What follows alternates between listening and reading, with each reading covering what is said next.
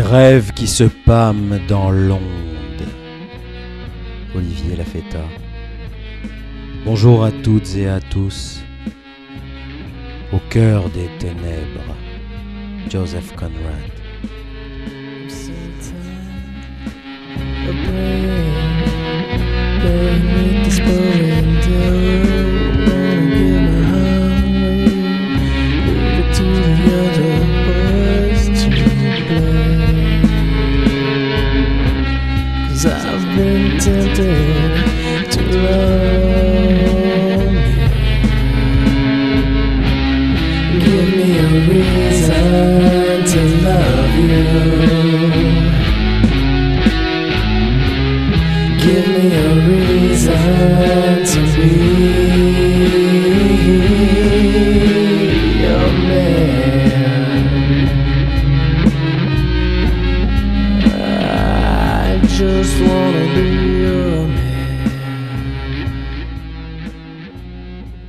À toutes et à tous. Aujourd'hui, sixième épisode de la nouvelle Au cœur des ténèbres de Joseph Conrad.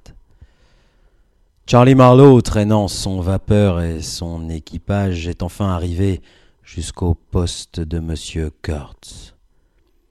Il est accueilli sur la berge par un jeune, un jeune homme, à l'aspect très curieux. Vraiment curieux. Auditeurs et auditrices, si toutefois vous n'osiez pas descendre à terre, il vous est encore possible de rester sous, sur le vapeur. Moi, je descends. Bon voyage au cœur des ténèbres. L'air de ce jeune homme me rappelait quelque chose de déjà vu, quelque chose de drôle, vu quelque part. Comme je manœuvrais pour aborder, je me demandais de quoi ce type a-t-il l'air? Subitement, ça y était. Il avait l'air d'un arlequin. Ses vêtements avaient été faits d'une étoffe qui avait pu être une toile écrue, mais ils étaient partout couverts de pièces de couleurs vives, bleues, rouges, jaunes. Des pièces au dos, des pièces devant, des pièces au coude, aux genoux. Une ganse de couleur autour de la veste une bordure rouge en bas de ses pantalons. Et le soleil lui donnait un air extrêmement gai merveilleusement soigné en plus. Car on voyait comme tout ce rapiessage avait été superbement fait. Une figure imberbe de garçon, très blond. Pour ainsi dire, pas de traits, le nez qui pelait, de petits yeux bleus, des sourires et, des froncements se, se succédant sur ce visage ouvert, comme, comme le soleil et l'ombre sur une plaine balayée par les vents. Attention, capitaine me cria-t-il. Il y a un obstacle qui s'est coincé ici la nuit dernière. Quoi? Encore un Je dois avouer que, je jurais comme un païen. J'avais failli crever mon éclopé pour, pour couronner cette charmante balade. L'arlequin de la rive tourna vers moi son petit nez camus. Un anglais? Et vous? Les sourires disparurent et il secoua la tête comme s'il avait regret de ma déception. Puis son visage s'éclaircit. Ça ne fait rien. Arrivons-nous à temps il est là-haut. Il désignait le haut de la colline de la tête et prenant soudain un air sombre. Son visage était comme un ciel d'automne, couvert un moment et, et lumineux au suivant. Quand le directeur escorté des pèlerins, tous armés jusqu'aux dents, fut monté vers la maison, le garçon monta à bord. Dites donc, je n'aime pas ça, ces indigènes sont dans la brousse. Il m'assura gravement que tout irait bien. Ce sont des saints. Bon, bon, je, je suis content que vous soyez venus. Ça m'a pris, ça m'a pris tout mon temps de les, de les retenir. Et vous avez dit que tout allait bien. Ah, ah, il ne pensait pas, il ne pensait pas à mal. Pas précisément. Ma foi, votre, votre cabine de, de pilotage a besoin d'un bon nettoyage. Enchaînant, il me conseilla de garder assez de vapeur dans la chaudière pour actionner le sifflet en cas de commotion. Un bon hurlement fera plus pour vous que tous vos fusils. Ce sont des simples. Son flot de paroles me submergeait complètement. Il semblait vouloir compenser des blocs de silence et en fait, il convint en riant que, c'était bien le cas. Ne causez-vous pas avec Monsieur Kurtz? On ne cause pas avec cet homme-là. On écoute. Mais maintenant, il agita les bras et en un clin d'œil se retrouva au fin fond de l'abattement le plus extrême. Un moment après, il remonta d'un bond, me prit les deux mains, les secoua longuement tandis qu'il jacassait. Ami marin, honneur, plaisir, bonheur, me- me présente Russe, fils d'un archiprêtre. Gouvernement de Tambov. Quoi? Quoi Du tabac? Du tabac anglais? L'excellent tabac anglais. Ça, c'est de la fraternité. Fumer. Où est le marin qui ne fume pas? La pipe l'apaisa et par degrés, je, je saisis qu'il s'était échappé de l'école. Qu'il s'était embarqué sur un navire russe. Qu'il s'était échappé de nouveau, qu'il avait servi quelque temps sur des navires anglais. Qu'il était maintenant réconcilié avec l'archiprêtre. Il souligna ce point. Mais quand on est jeune, il faut voir des choses, amasser de l'expérience, des idées, s'ouvrir l'esprit. Ici On ne sait jamais. C'est ici que j'ai rencontré Monsieur Kurtz. Après cela, je tins ma langue. Il ressort qu'il avait persuadé une maison de commerce hollandaise de la côte de le pourvoir de provisions et de marchandises. Et il s'était dirigé d'un cœur léger vers l'intérieur, sans plus d'idée qu'un enfant de ce qui lui arriverait. Il avait erré autour de ce fleuve pendant près de deux ans, seul, coupé de tous et de tout. Je ne suis pas si jeune que j'en ai l'air. J'ai 25 ans. Au début, le père Van Schwitten me disait d'aller au diable. Mais je me suis cramponné à lui. Et j'ai parlé. Parlé tant qu'enfin il a eu peur qu'à force de boniment j'escamote son chien préféré. Alors il m'a donné des trucs pas chers et, quelques fusils et, il m'a dit qu'il espérait bien ne jamais revoir ma figure. Brave vieux Hollandais Van Schwitten. Je lui ai envoyé un petit stock d'ivoire il y a un an, de sorte qu'il ne puisse pas me traiter de petit voleur quand je reviendrai. J'espère qu'il a eu. Et pour le reste, peu m'importe. J'avais empilé du bois pour vous. C'est ma maison que vous avez vue.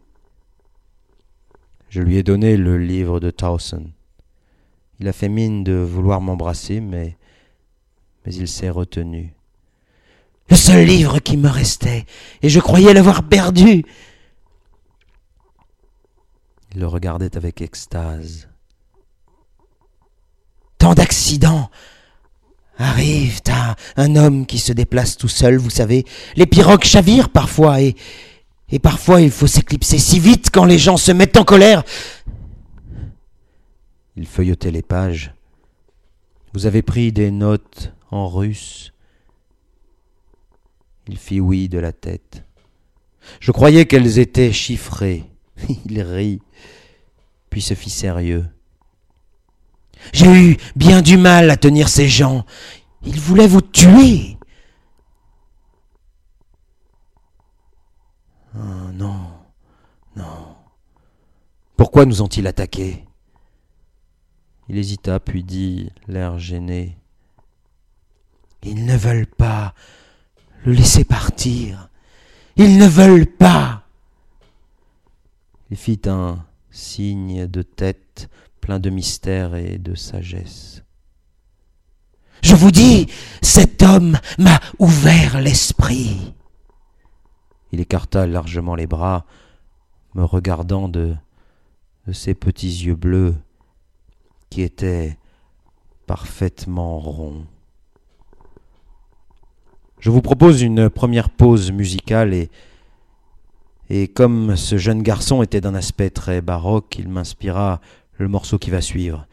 C'est un rock baroque qui s'intitule Zodiac Virtues.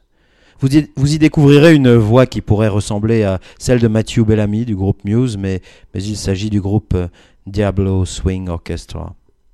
Je trouve leur liberté de jeu tout à fait rafraîchissante et légère, et j'en ai bien besoin au milieu de cette jungle. Diablo Swing Orchestra, Zodiac Virtues.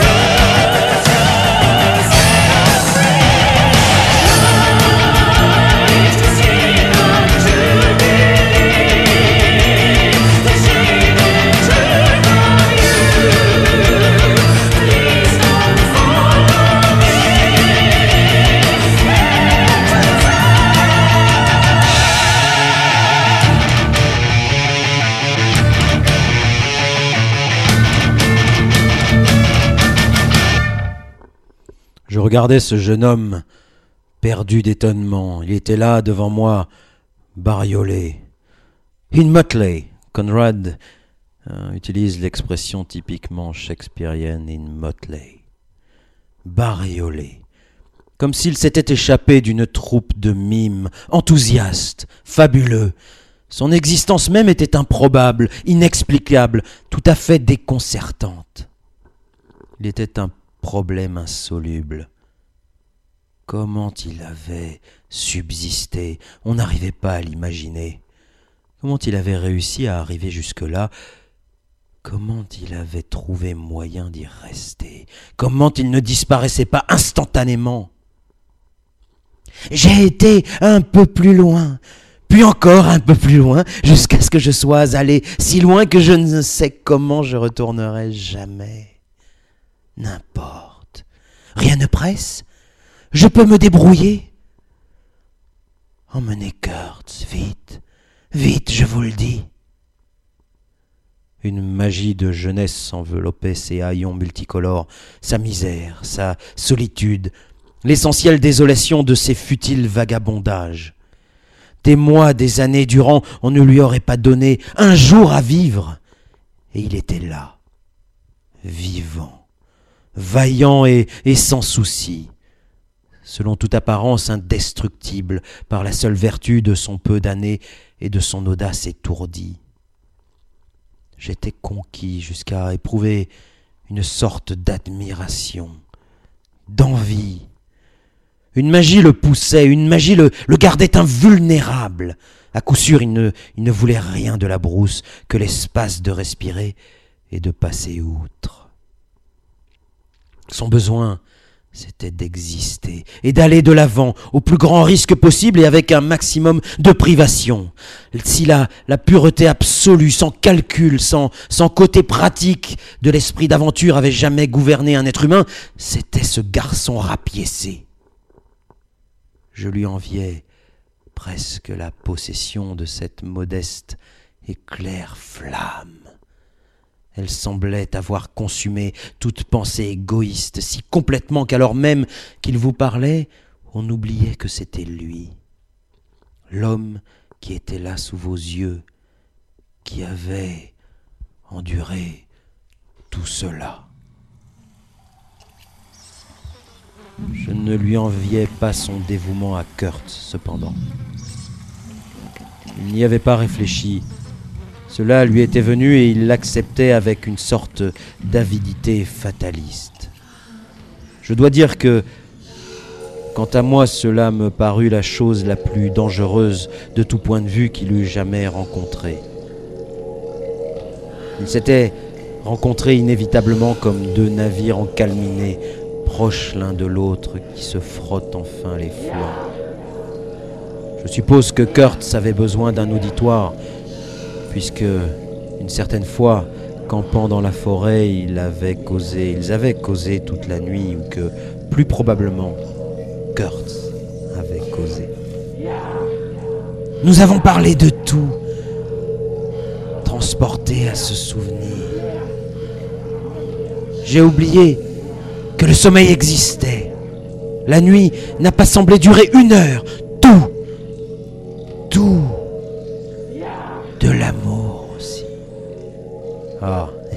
Il vous a parlé d'amour. Oh, ce n'est pas, ce n'est pas ce que vous imaginez. C'était en général. Il m'a fait voir des choses, des choses. Il leva les bras, nous étions sur le pont à ce moment, et le chef de mes coupeurs de bois, paraissant tout auprès, tourna vers lui ses yeux lourds et brillants. Je regardais alentour et je ne sais pourquoi, je vous assure que jamais, jamais auparavant cette terre, ce fleuve, cette jungle, l'arche même de ce ciel enflammé ne m'avait paru si privé d'espoir, si sombre, si impénétrable à la pensée humaine, si impitoyable à la faiblesse humaine. Et depuis, vous avez été constamment avec lui, naturellement. Au contraire, semble que leur connaissance avait été fragmentée par des causes variées. Il avait réussi, comme il me l'a pris fièrement, à soigner Kurtz et à le tirer de deux maladies. Mais en règle générale, Kurtz s'aventurait seul, loin, dans les profondeurs de la forêt. Très souvent, à mon arrivée à ce poste, j'avais à attendre des jours et des jours et des jours avant qu'il ne survienne. Ah, ça valait l'attente. Parfois, qu'est-ce qu'il faisait? Il explorait ou quoi? Ah oui, bien sûr. Il avait découvert des tas de villages, un lac aussi. Il ne savait pas exactement dans quelle direction. C'était dangereux d'en demander trop, mais en général, ces expéditions avaient eu l'ivoire pour but. Mais il n'avait plus de marchandises à troquer à ce stade. Il reste encore maintenant un bon stock de cartouches. Pour parler franc, il pillait le pays. Il fit oui de la tête. Pas tout seul, sûrement. Il marmonna quelque chose concernant les villages d'autour de ce lac. Kurtz se faisait suivre de la tribu, hein Il s'agita un peu. Il l'adorait. Le ton de ses paroles était si étrange que je le regardais avec une insistance d'inquisiteur. Il joignait curieusement le désir et le refus de parler de Kurtz. L'homme emplissait sa vie, occupait ses pensées, dominait ses émotions. Que pourrait, que pourrait-on attendre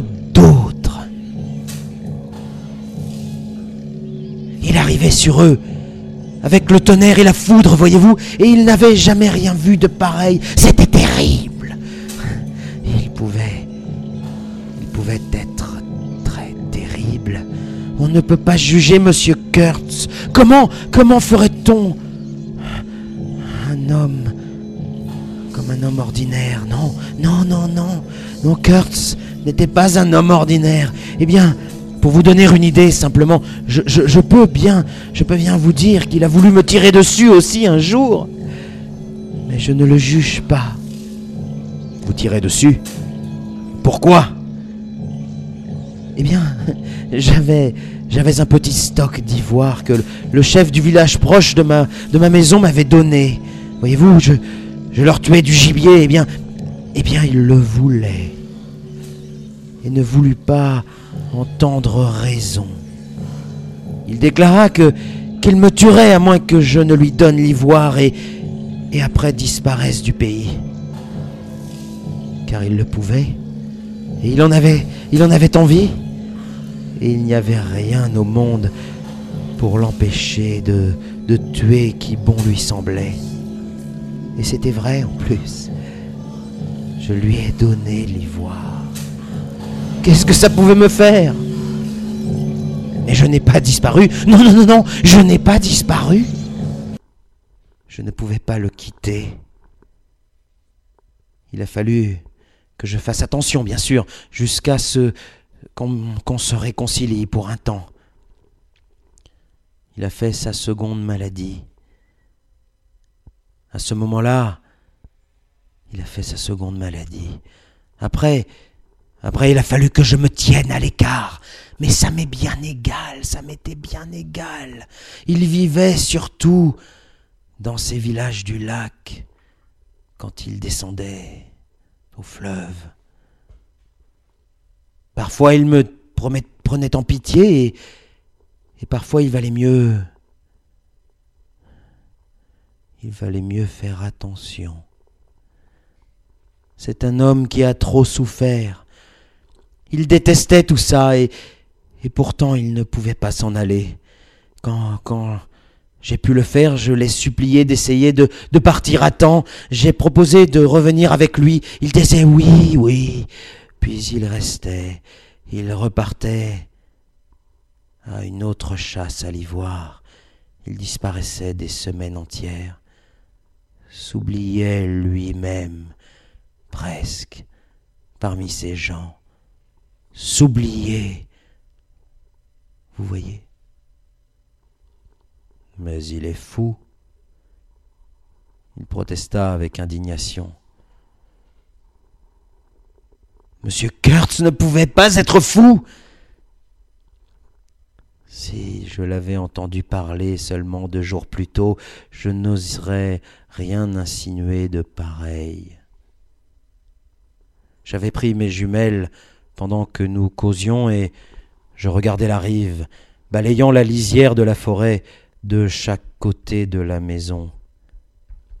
D'être conscient qu'il y avait des gens dans cette brousse, si muette, si tranquille, aussi muette, aussi tranquille que la maison en ruine de la colline, me mettait mal à l'aise.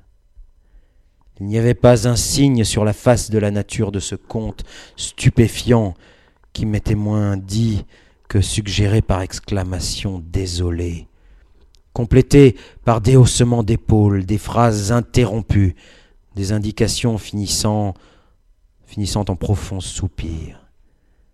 Les bois étaient impassibles comme un masque, lourds comme la porte close d'une prison. Ils regardaient avec leur air de connaissance cachée, d'attente patiente, de silence inapprochable. Le russe m'expliquait que, que ce n'était que récemment que M. Kurtz était descendu au fleuve, amenant avec lui tous les guerriers de cette tribu du lac. Il était resté absent plusieurs mois, se faisant adorer, je suppose, et il était descendu subitement, dans l'intention, selon toute apparence, de lancer un raid, soit sur l'autre rive, soit en aval. Évidemment, l'appétit de plus d'ivoire encore avait triomphé des aspirations, dirais-je, moins matérielles. Cependant, son état avait brusquement beaucoup empiré. J'avais entendu dire qu'il était là, inerte, et j'ai remonté. J'ai pris le risque. Ah, il va mal, très mal. Je braquai mes jumelles sur la maison. Il n'y avait pas signe de vie. Mais on voyait le toit en ruine, le long mur de pisé se montrant au-dessus des herbes avec trois petits carrés de fenêtres, tous de taille différente. Tout cela mis à portée de ma main, pour ainsi dire.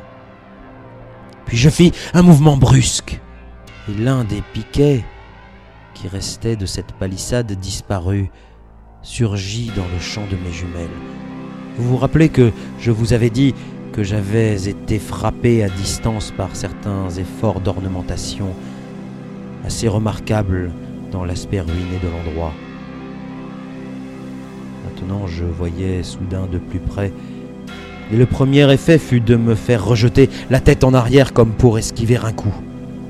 Puis je passais soigneusement de piquet en piquet avec mes jumelles, et je constatais mon erreur. Ces boules rondes n'étaient pas ornementales, mais symboliques.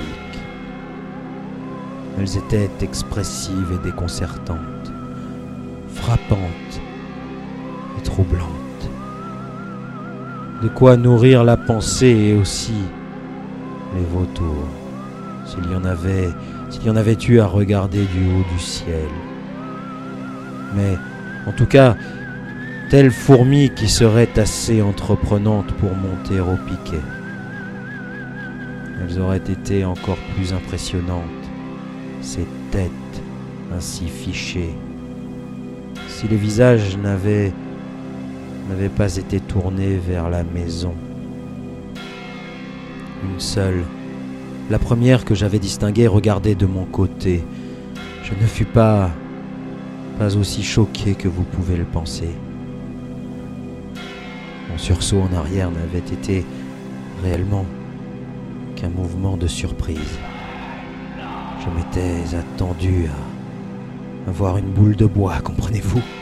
Je retournais délibérément à la première repérée et elle était bien là, noire, desséchée, ratatinée, les, les paupières closes. Une tête qui semblait dormir du haut de ce piquet, avec les lèvres sèches, sèches et rentrées qui montraient les dents en une étroite ligne blanche, souriait aussi, souriait continuellement de quelque rêve interminable et jovial dans son sommeil éternel.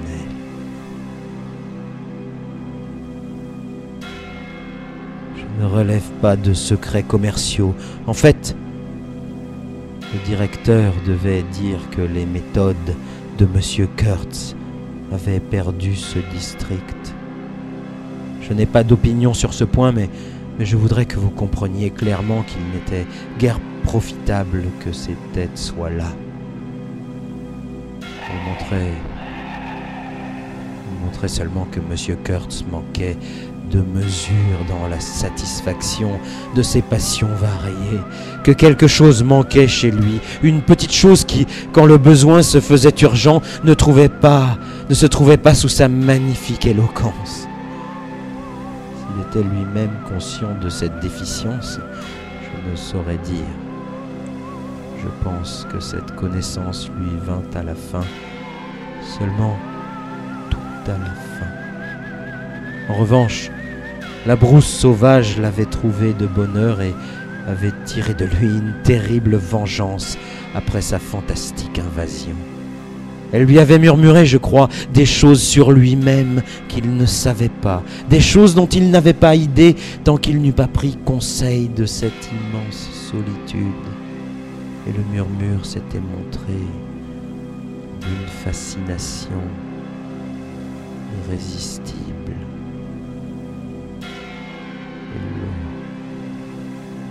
Avait éveillé des échos sonores en lui parce que parce qu'il était creux de l'intérieur. Je posais les jumelles et, et la tête qui avait paru assez proche pour qu'on lui parle semblait aussitôt avoir bondi loin de moi, passant dans un lointain inaccessible.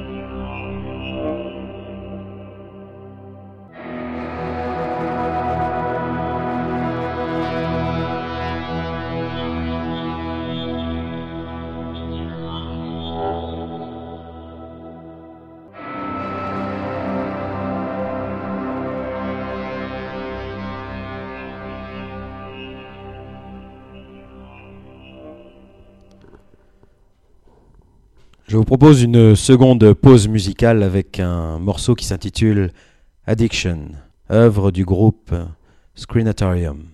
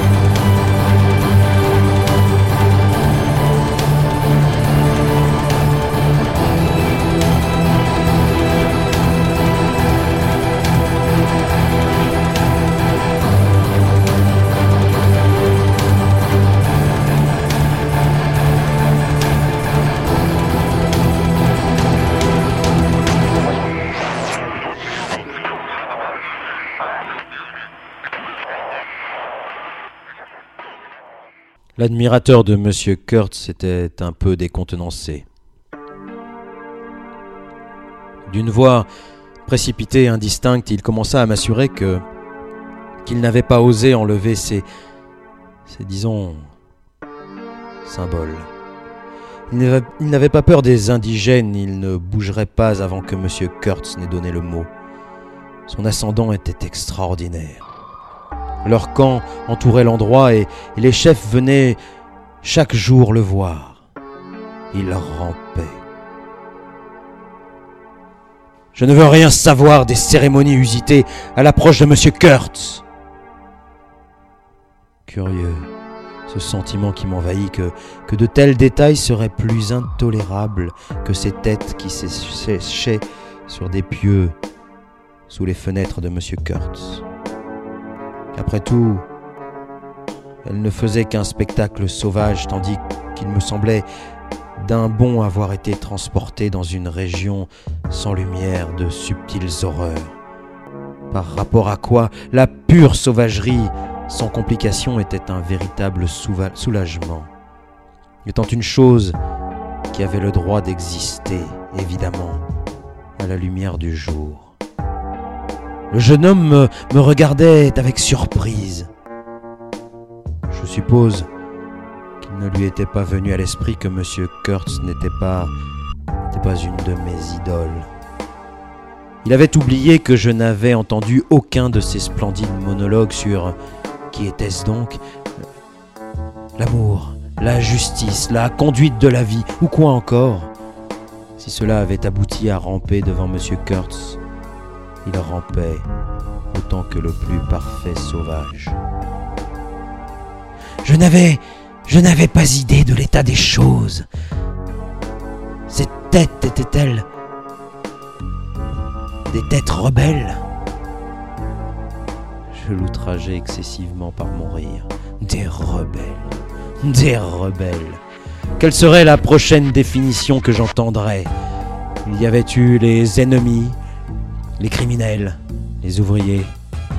Ceux-ci étaient des rebelles. Ces têtes de rebelles me paraissaient bien soumises sur leur piquet.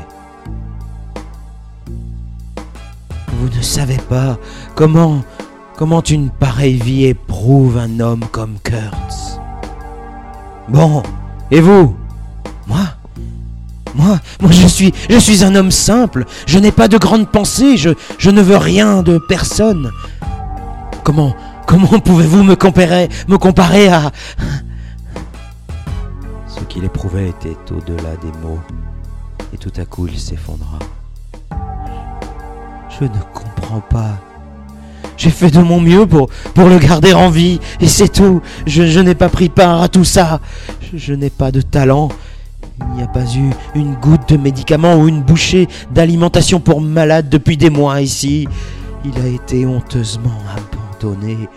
Un homme comme ça, avec de pareilles idées, honteusement. Honteusement. Je. Je. Voilà dix nuits que je ne dors pas. Sa, sa voix se, se perdit dans le calme du soir. Les ombres allongées de la forêt avaient glissé vers le bas de la colline pendant, que nous parlions, avaient dépassé largement la masure en ruine, la rangée symbolique des piquets. Tout cela était dans l'ombre tandis que nous, en bas, nous étions encore dans le soleil. Et l'étendue du fleuve au niveau de l'essartage luisait d'un éclat immobile, éblouissant, entre des boucles obscures dans l'ombre, au-dessus et au-dessous. On ne voyait âmes qui vivent sur le rivage. Les buissons, les buissons ne bruissaient pas.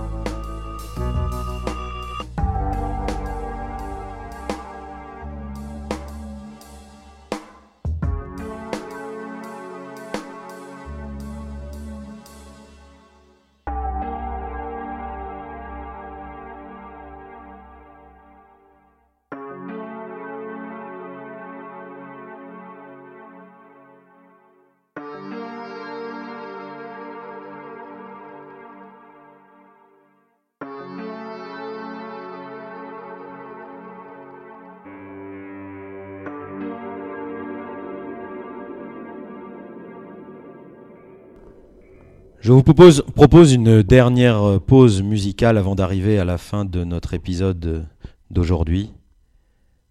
Et oui, auditeurs, auditrices, Kurtz n'est vraiment plus très loin. Le morceau s'intitule Haunter of the Dark et est l'œuvre du groupe Say. Say est un groupe de black metal symphonique de Belgique. Il a été formé en 2009 par Dries Gardelen. Le mot saillie vient de l'ancien alphabet irlandais Orgam et signifie sol. Sol comme l'arbre. Attention auditeurs et auditrices, ça déménage un petit peu. Hunter of the Dark.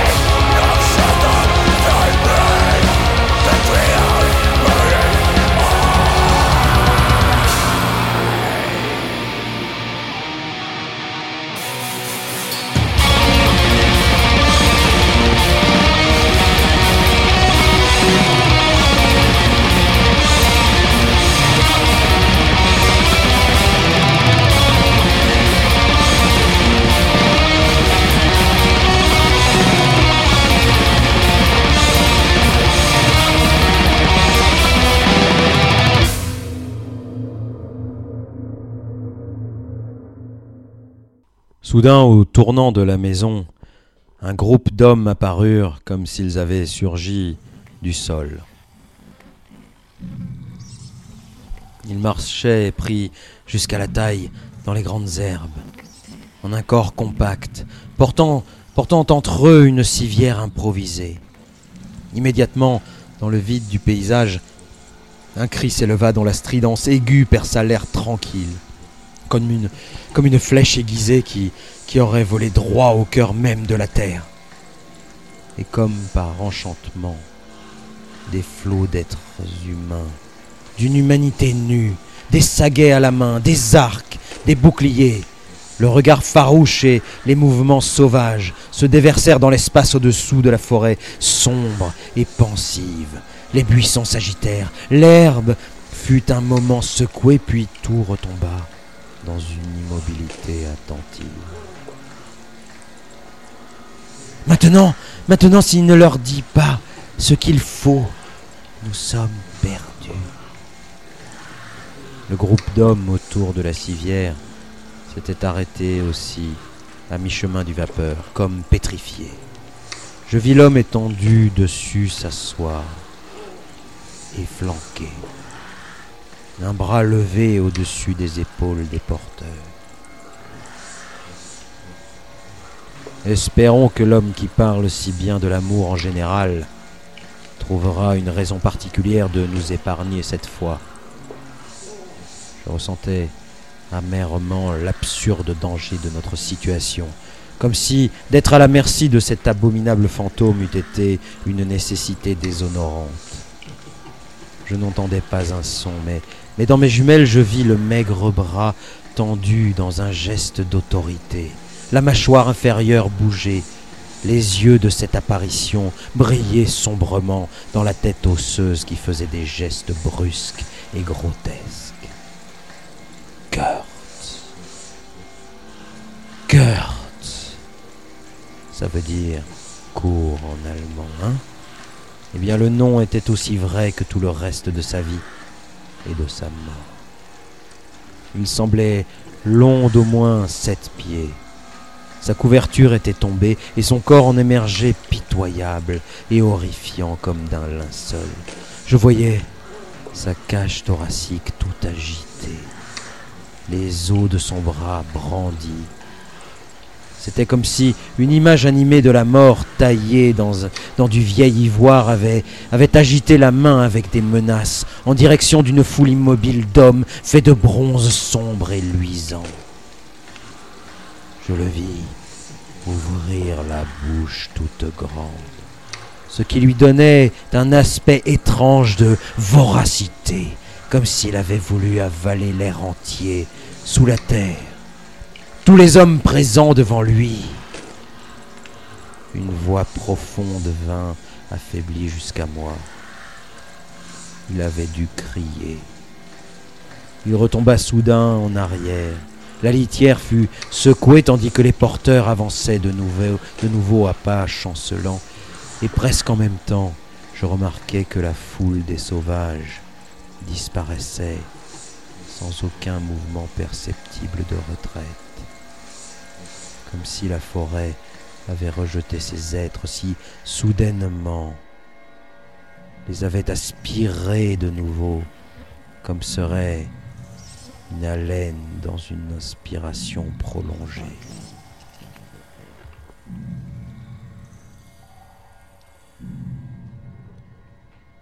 Quelques-uns des pèlerins derrière la civière portaient ces armes, deux fusils de chasse, un lourd fusil de guerre, et une légère carabine à répétition, les foudres de ce pitoyable Jupiter.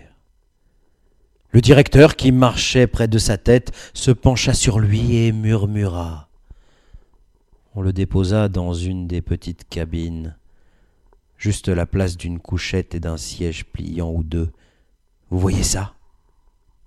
Nous avions nous avions apporté son courrier en retard, et son lit fut jonché d'enveloppes déchirées et de lettres ouvertes.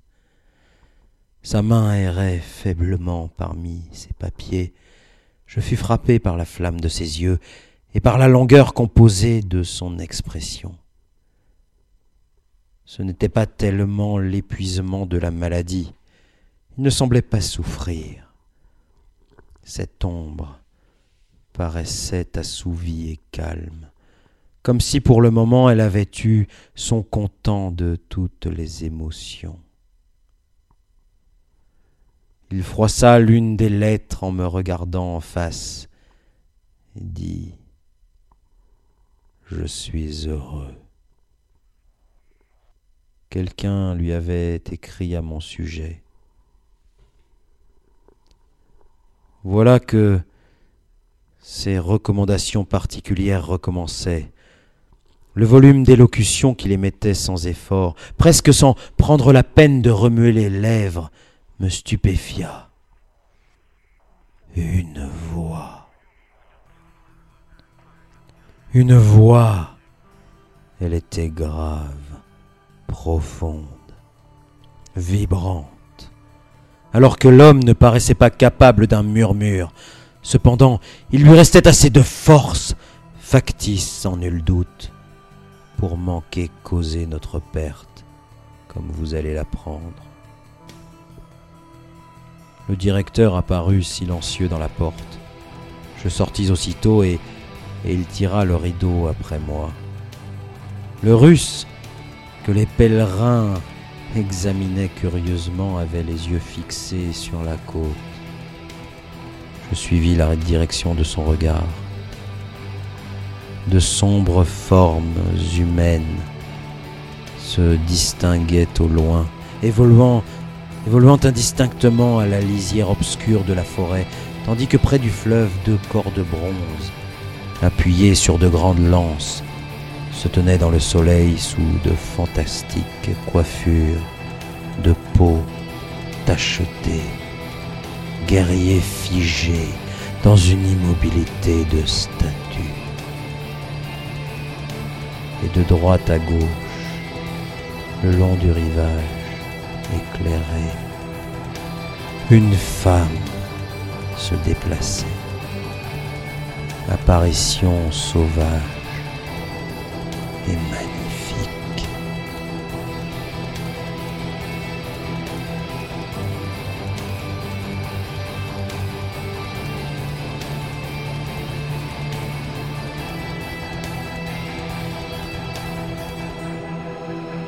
Voilà, nous sommes au terme de ce sixième épisode d'Au cœur des ténèbres de Joseph Conrad. Nous avons tous ensemble fait la connaissance physique de Monsieur Kurtz. J'espère que vous avez eu autant de plaisir à écouter cette émission que je n'en ai eu à la préparer.